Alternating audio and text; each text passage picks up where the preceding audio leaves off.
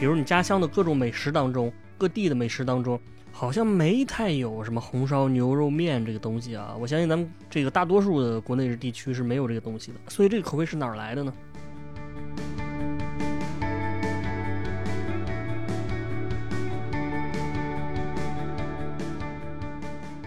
这个美国为什么老喜欢跟别人打贸易战呢？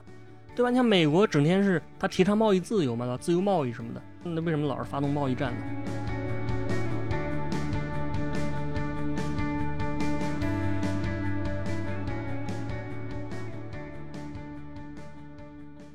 听众朋友们，大家好，欢迎收听今天的迷音电波节目啊！我是大家的老朋友范米阳。那我们上一期节目呢，咱们题目是方便面与资本主义，讲的是日本的日清拉面跟二战、冷战还有美国援助的故事啊。然后那期节目做完之后呢，就有很多朋友在这个节目下面留言啊，说范老师，你这个方便面的节目做的太精彩了，但是感觉有点意犹未尽，是吧？能不能再做一期相关的节目？当然，实际上并没有这个留言，对吧？这个留言是我编的啊。但是大家就可以当它有啊，就是说我应广大群众啊听众需求，接着这个方便面的话题再做一期啊。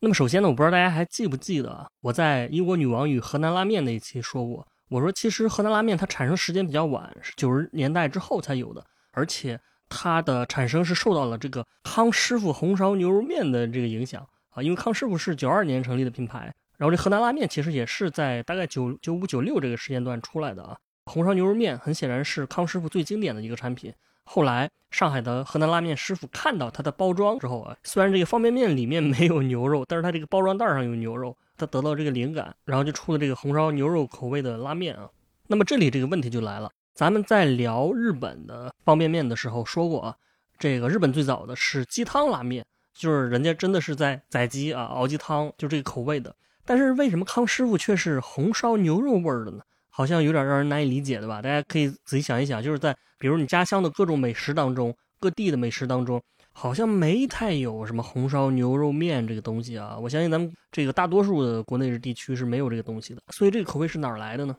啊，那这个就是我今天要说的内容。这个红烧牛肉面，它不光是跟中国有关，而且也跟美国有关啊，而且还跟这个集装箱有关，而且还跟尼克松有关。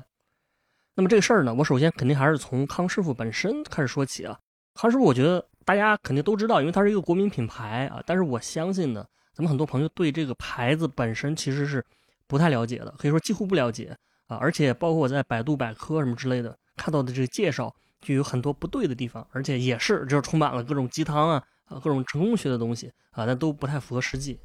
你比如说，大家对于康师傅一个非常固有的一个看法，就是认为它是首先是一个台湾的品牌。后来他又把它卖到了大陆，对吧？包括很多资料里面介绍说，说这个康师傅的创始人啊，这个什么魏氏兄弟，兄弟四个人，什么筚路蓝缕，什么白手起家之类的，这这一类的说法呢，它是也是符合大众的想象的，但是也不太准确啊。那么首先一点呢，是康师傅的创始人啊，魏氏兄弟确实是台商，但是康师傅方面本身啊，以及这个品牌本身，它一开始就是从在大陆生产的，它并不是从台湾传过来的啊。另外，我想说一下这个康师傅的几个事实啊、真相啊，当然没有严重到用“真相”这个词，但是我觉得很多人也是对他有误解的。首先一个点就是，很多人认为康师傅是大陆最早的方便面，甚至认为是他们发明了方便面，这个肯定不是的。就是它既不是大陆最早的，也不是台湾最早的。那么日清的方便面是五十年代就上市了，比康师傅早了三十多年。方面这种概念，大家早就有所了解了。咱们中国早在一九八八年的时候就制定过这方面的质量标准，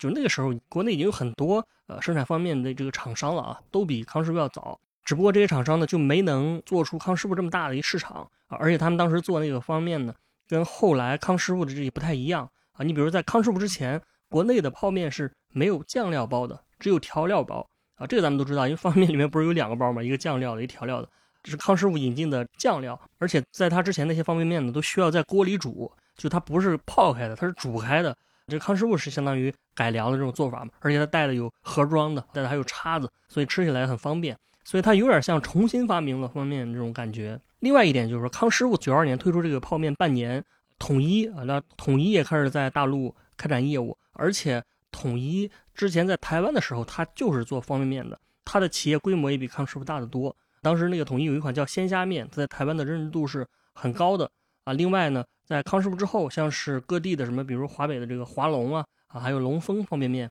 还有陕西的熊义武方便面，这个也都是在九三和九四年这时候推出来的。那另外一个点就是，很多人认为康师傅的创始人是白手起家的，这个其实也完全不准确啊。就这里有个数据啊，就是康师傅当年的启动资金是八百万，而且是美元，呃，九十年代初的八百万美元。那现在它可能相当于几千万美元啊。所以说，你有这么多钱的人，肯定算不上什么白手起家。而且呢，他们在做这个泡面的这生意之前，就早在一九八八年，他们就开始在大陆展开生意了。而且他一开始这个魏氏兄弟是做了一个食用油的品牌。因为他们家族在台湾就是做食用油的生意的，当时那个年代呢，大陆普遍还在使用散装油，对吧？你比如去什么供销社呀、合作社呀啊这一类的地方去去打油，但是他是做了一款包装非常精美的这个高端的食用油啊，而且他当时还在一九九零年的这个北京亚运会上打了很多广告，请那个女明星来代言，但是最后呢，这个油并没有打开市场，因为它 很简单，就是价格定的实在太贵了啊，大家都买不起。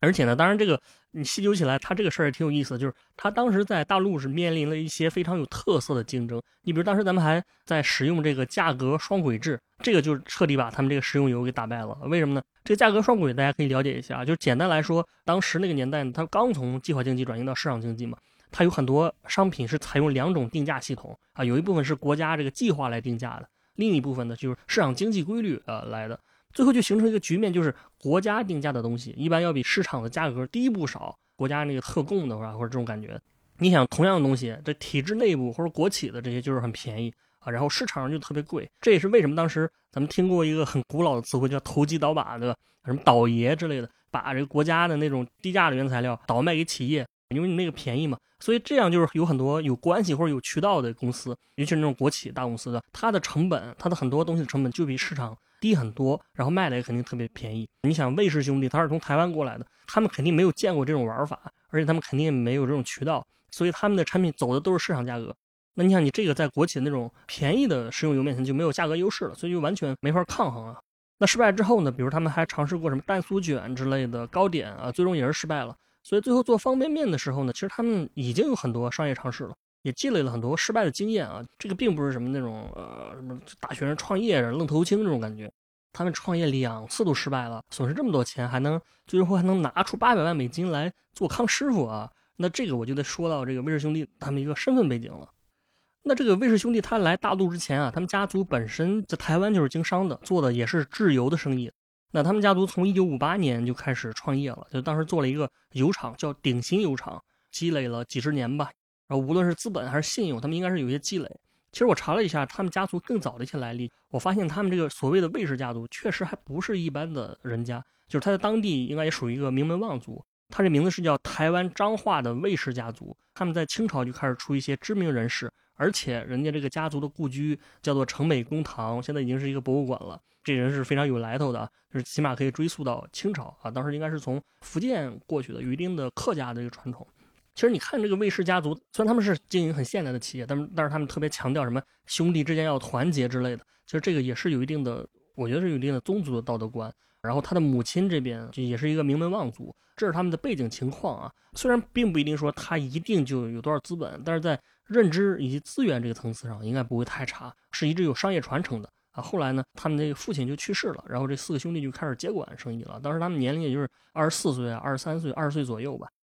那你说他们在台湾生意做得好好的，怎么就突然来大陆了呢？这个其实还是跟时代背景有关。我刚说他们是这个一九八八年过来做生意的，对吧？那为什么是这个年份过来的？这个其实就是跟当年台湾当局的一些政策有关。八七年十月的时候，台湾宣布了一个非常有历史意义的政策，就是它开放了大陆同胞过去探亲。然后第二天呢，咱们国务院也公布了一个台湾同胞来大陆探亲旅游的政策。这是一九八七年啊，就是代表之前那种非常僵化呀、那种敌对的时期开始过去了。然后到了第二年，就是一九八八年呢，台湾和大陆都推出了鼓励相互进行投资和贸易的这种利好政策吧。比如国务院那时就出了一个叫鼓励台湾同胞投资的规定。然后在这个规定的激励之下，当时台商在大陆的投资金额当年就达到了五点二亿美元，这个数字是比在这一年之前的前七年总和的五倍还多。其实你想，为什么魏氏兄弟八八年来大陆呢？这个跟当时的政策有关。而且这里我我觉得还有一个意思的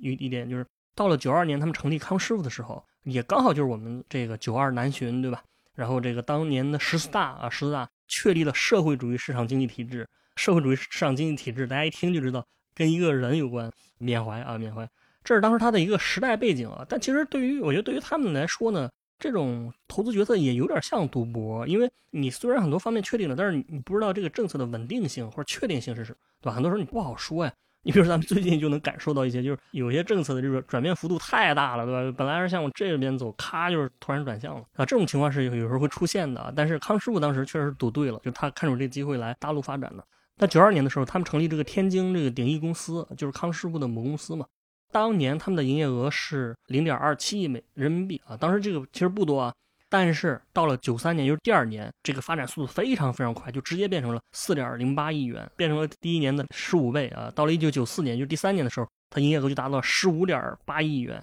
然后它厂子里的工人一开始是三百人，到了第二年就暴涨到三千人，然后这个增长速度是非常快。对？这个整个过程就是让人觉得非常神奇，非常水到渠成啊！咱们老是讲什么有商业失败、挫折，最后我从挫折里面学到什么啊？但是因为这个魏氏兄弟之前做油和做那个什么蛋酥卷的时候已经学过这课了，对吧？所以他没过几年呢，康师傅就成了中国大陆非公有性质的这个企业里面最大的一个食品企业。方便面这个事儿的普及范围肯定也是随着康师傅的贡献，它越来越大，认知度越来越高。当时你想，他们就相当于真的是赚钱了啊！而且发展到现在，魏氏兄弟包括康师傅啊，他们已经变成了一个涉及很多投资和品牌综合性的一个集团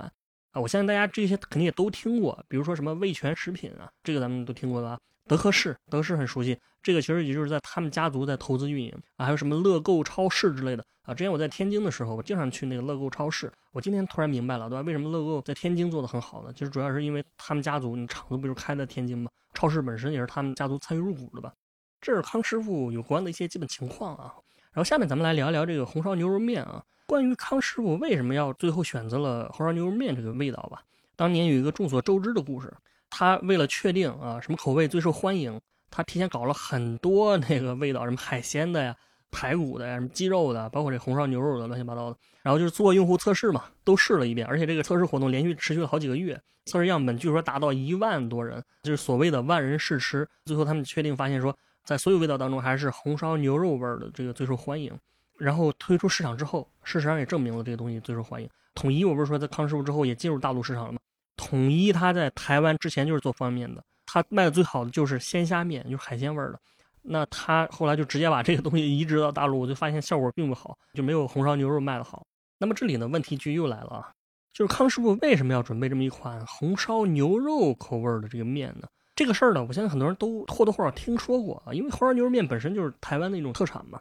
而且它的历史也并不复杂。我记得这个《舌尖上的中国二》好像里面就讲过，他说这个四九年国民党败退台湾了，很多驻军家属住在眷村，因为这个士兵和家属就很多来自于全国各地嘛，啊，所以他们的这个饮食习惯也是相互影响，不断发展，就最后在这个眷村里面就逐渐出现了一种面，叫做眷村牛肉面。这个眷村牛肉面也叫川味牛肉面。基本上就是现在咱们说的那个台湾的红烧牛肉面，你听川味这名字，其实你就知道它是来自于四川嘛，它不是台湾本地的。就很多人可能觉得红烧牛肉面是台湾本地，可能就是源远流长什么的。但其实呢，台湾本地社会它在这个之前是一个偏农耕的这么一个社会。大家知道，农耕社会很多都是有这个吃牛肉的禁忌的啊，因为你像牛在耕作过程当中，它是发挥了很重要的作用嘛。牛是人类的好朋友，对吧？尤其是像在郑成功的政权时期，当时清朝不是实行了海禁嘛，所以这个牛很难从大陆这边运到台湾了啊。所以当时台湾的这个这个政府更加严厉的去禁止杀牛，最后就是大家也逐渐形成了这种不吃牛肉啊的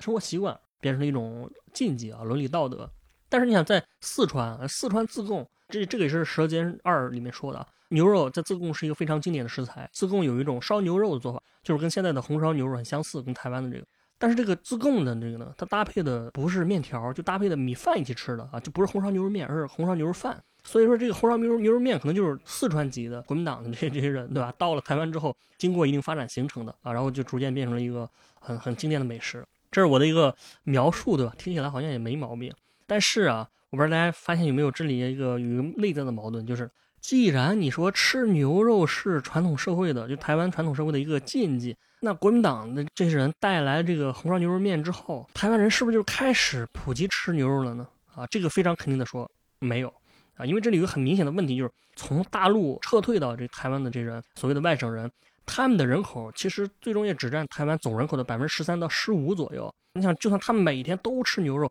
那剩下百分之九十的本地人，他还是不会吃牛肉，还是禁忌。所以，这个红烧牛肉面在七十年代之前，它一直就是在一个很小的范围内流传。那为什么叫眷村牛肉面呢？它说白了就是因为在眷村里面出来，也在眷村里面吃嘛。然后到了七十年代之后，它就开始突然普及，走到了更多的人的这个视野当中，逐渐演变成了一种所谓的传统美食。究竟发生了什么？为什么会变成这样呢？这个事儿就是咱们今天讲的这个，跟美国有关，跟尼克松有关，跟这个集装箱也有关，实际上就是跟一些贸易争端有关。我说这个贸易争端或者贸易战啊，这个咱们现在人都应该挺熟悉的，因为前两年这个特朗普刚跟中国搞了这个贸易战，还不是老一直说嘛，说什么给中国产品加关税啊，而且事实上也是加了好几次嘛，到现在很多也没取消。然后他说要让中国购买更多的美国农产品啊，什么粮食啊、肉类之类的，这是他的一个主主张啊。而且我不知道大家还记不记得前两年网上流传了一个视频，特朗普他很年轻的时候接受过一个采访，那时候还挺帅的。当时美国可能是正在跟日本有贸易争端啊。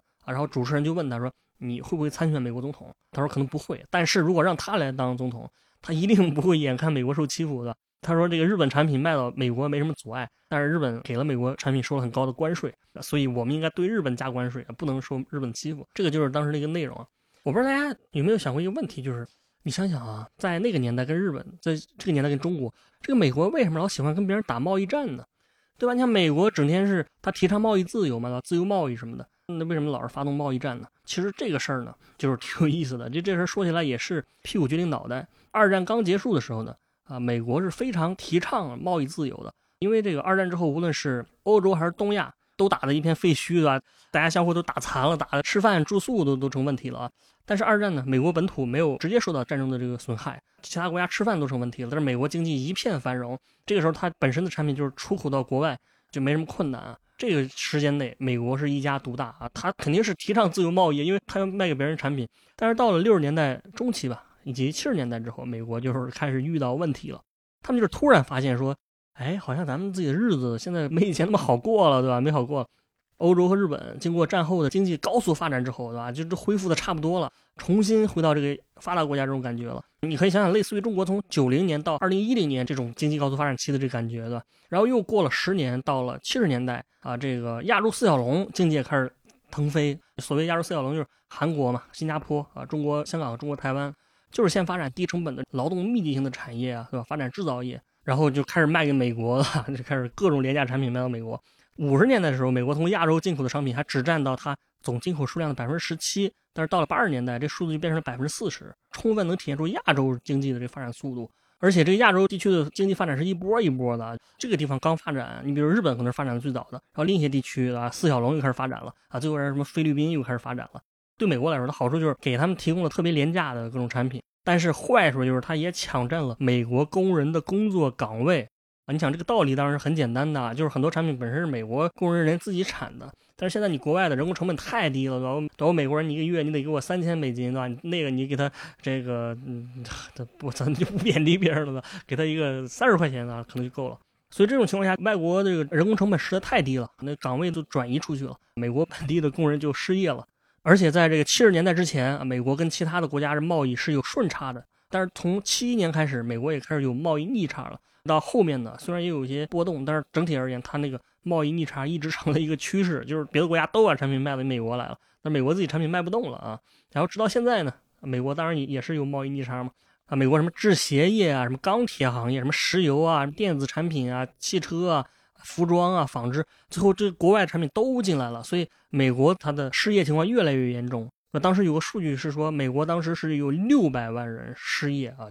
当然呢，当时还有一个技术革命啊，也是促进了这个经济的发展，就像咱们这个今天的互联网革命促进了虚拟经济的发展一样的。当时呢，就是这个集装箱革命。集装箱这个东西呢，它发明的时间算是比较早，应该是在十九世纪就有了，但是它大范围的应用是在六十年代。这个东西一出现，就是神器级别的，就是杀手锏级别的，大大降低了国际贸易的成本啊，因为它是创造了一个新的运输体系嘛，它能够实现这个海陆联运。你把集装箱抓到卡车上之后。可以直接运到码头啊，然后它有专门的机械化设备，把这个东西从卡车上直接运到船上，然后船漂到大洋彼岸，在那儿之后卸货，就直接从卡车上又卸到工厂了，省去了很多卸货、装货和转运的一个过程啊，不用去方舱了是吧？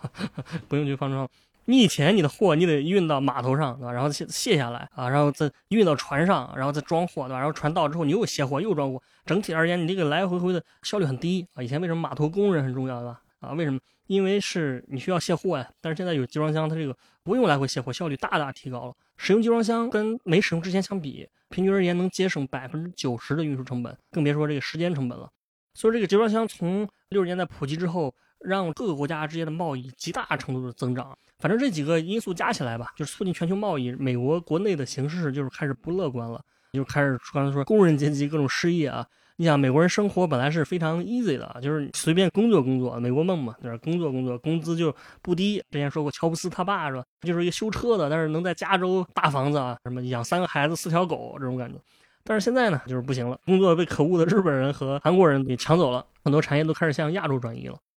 那你说，既然这个国家抢了美国的饭碗，美国能不能给他们点颜色 瞧瞧，给点教训啊？比如说，我不跟你玩了，你不是抢我这个工作这个机会吗？不跟你贸易了，也是一样的，因为美国这个经济体量和国内市场足够大。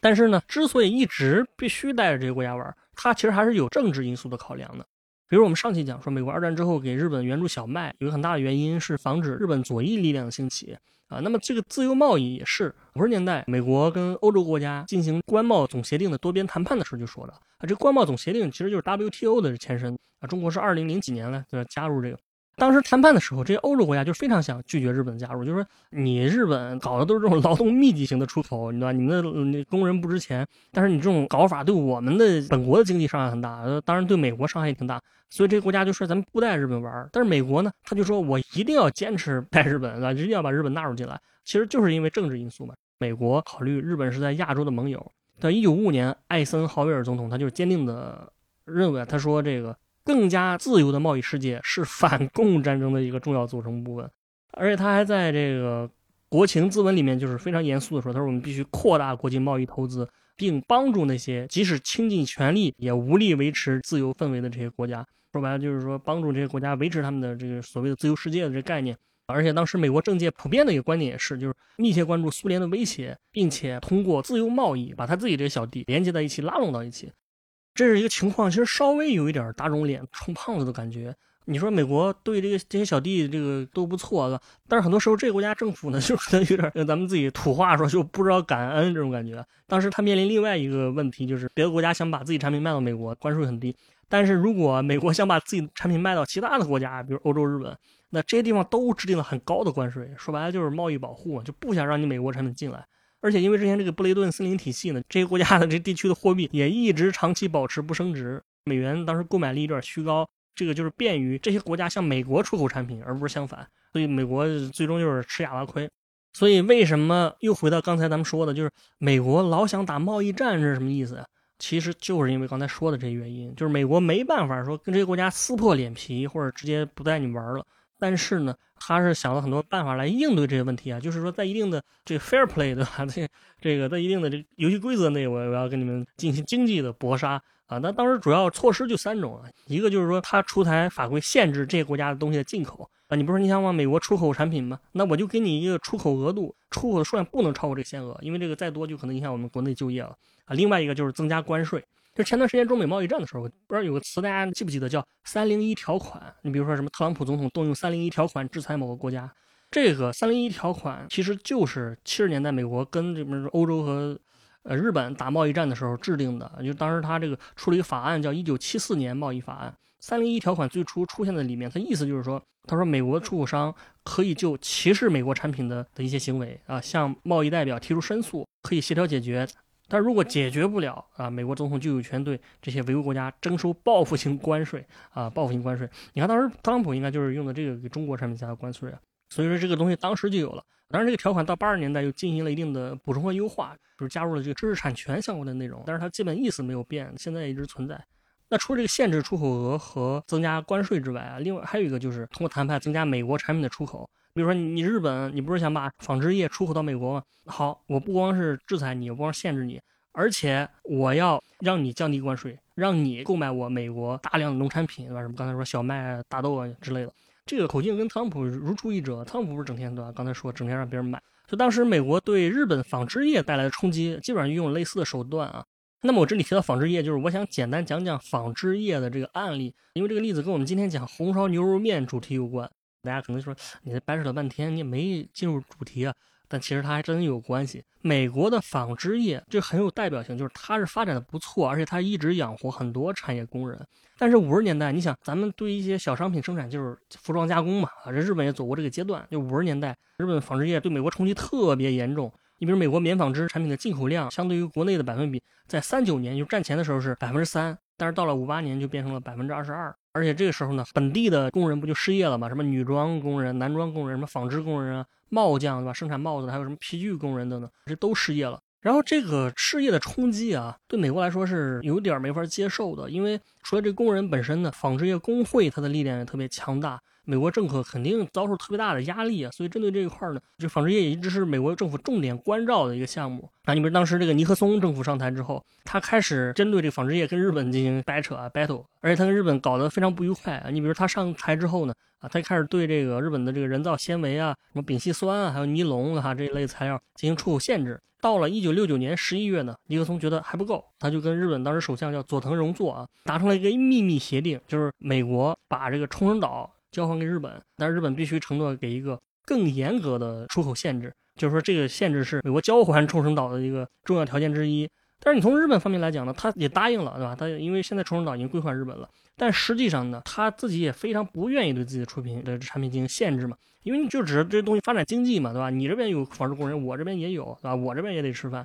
反正两边就是各种掰扯，各种相互算计的啊，晓之以情，动之以理。但是双方都不愿意进行更大的让步，而且这些谈好的协议在执行过程中也是各种推诿。所以到了一九七一年的时候，尼克松就受不了了，他就给日本发了一个最后的通牒，他说：要不然你自己真的去限制这个纺织业的出口，要不然我们就直接动用相关法案，对日本展开最激烈的、最最激烈的贸易战。这个时候，日本怕了，对吧？一看美国玩真的，他就开始真的去限制羊毛啊，什么人造纤维这一类的。那么从美国跟日本的这个贸易战的这样一个角度，它这个措施是有一定成果的，就保护了本国的工人，然后还能顺道让日本买美国农产品嘛。但是这里有一个问题，就是亚洲这几个国家和地区啊，它的发展是此起彼伏啊，是韭菜一样，是吧？一茬一茬的。你这边日本刚搞定，那边韩国就出来了，对吧？然后台湾地区出来了，它面临的这亚洲国家，这是一波又一波啊。比如当时电视机这个方面，就是说日本不是出口了很多电视机到美国嘛，然后美国就跟日本谈判说，你必须把电视机的数量限制在一百六十万以内。但是刚限制了一年，日本也照做了。然后这个韩国和台湾地区的向美国的出口量 电视机暴增了，然后这韩国直接到美国的数量是从九万台直接增长到四十三万台，台湾地区是从三万台增长到了六万台。搞半天，这美国一看说，这个亚洲人有点太精明了，对吧？这个我这个限制了半天，最后这电视机的进口量也没什么变化呀，反正都是你们亚洲产的，最终受伤都是我们自己的，一通操作猛如虎。回头一看原地处。那么纺织业当时也是出现了一模一样的情况，美国动用各种手段啊，限制纺织业出口啊，当然也确实取得了一定的成果。但是很快呢，这个日本的下去了，这个台湾地区的又上来了，美国又开始处理这个台湾的纺织品问题。那么美国是怎么处理的呢？这里就说到我们今天问题的关键了。当时美国这个谈判代表给台湾提出的条件啊。一要限制这个纺织出口的，再一个就是要求台湾购买美国农产品。那么这个农产品除了说什么小麦什么之类的，也包括了畜牧业的东西，其中之一就包括了牛肉啊。所以经过这次贸易争端之后呢，美国牛肉的产品就是开始大量进入台湾，而且当时他们因为举办的是多边谈判啊，最终造成一个结果就是。台湾也开始大量进口澳大利亚和新西兰在内的各种牛肉，而当时这个市面上的牛肉出货量就是暴增，对吧？各个国家的牛肉都进来了，价格也是大幅度下降。就是他们本来是牛肉很贵，当地也没有吃牛肉的传统，供应当然也很少。就算有，可能就是偷偷吃少量的什么黄牛或者水牛。但是现在这些外国牛肉进来之后，大家都开始吃牛肉，所以这个也变成他们一种习惯。那顺带的红烧牛肉这个菜也开始从眷村普及到更大的一个范围。啊，以至于到今天，大家都认为红烧牛肉面是一个传统的台湾美食，但是实际上它的时间就没有那么长。可以说，它其实也是一个呃被发明的传统啊。就是客观而言，确实是美国、澳大利亚、新西兰这牛肉的进口促进了这个东西的流行。撤退的国民党军队带过去的，然后七十年代美国这些地方的牛肉进来又开始普及。康师傅在大陆开展业务，也开始把这个概念重新带回到了大陆。后来河南拉面，他们是参考了这个方便面袋子上的包装上的这个做法，这图案啊，图案仅供参考啊。他们真的，他们就真的参考了是吧？就最最后就出现了所谓的河南牛肉面，这是整个事件的迷因链条，好吧？这个就是我们今天的迷因电波节目，感谢大家的收听，我们下期再见。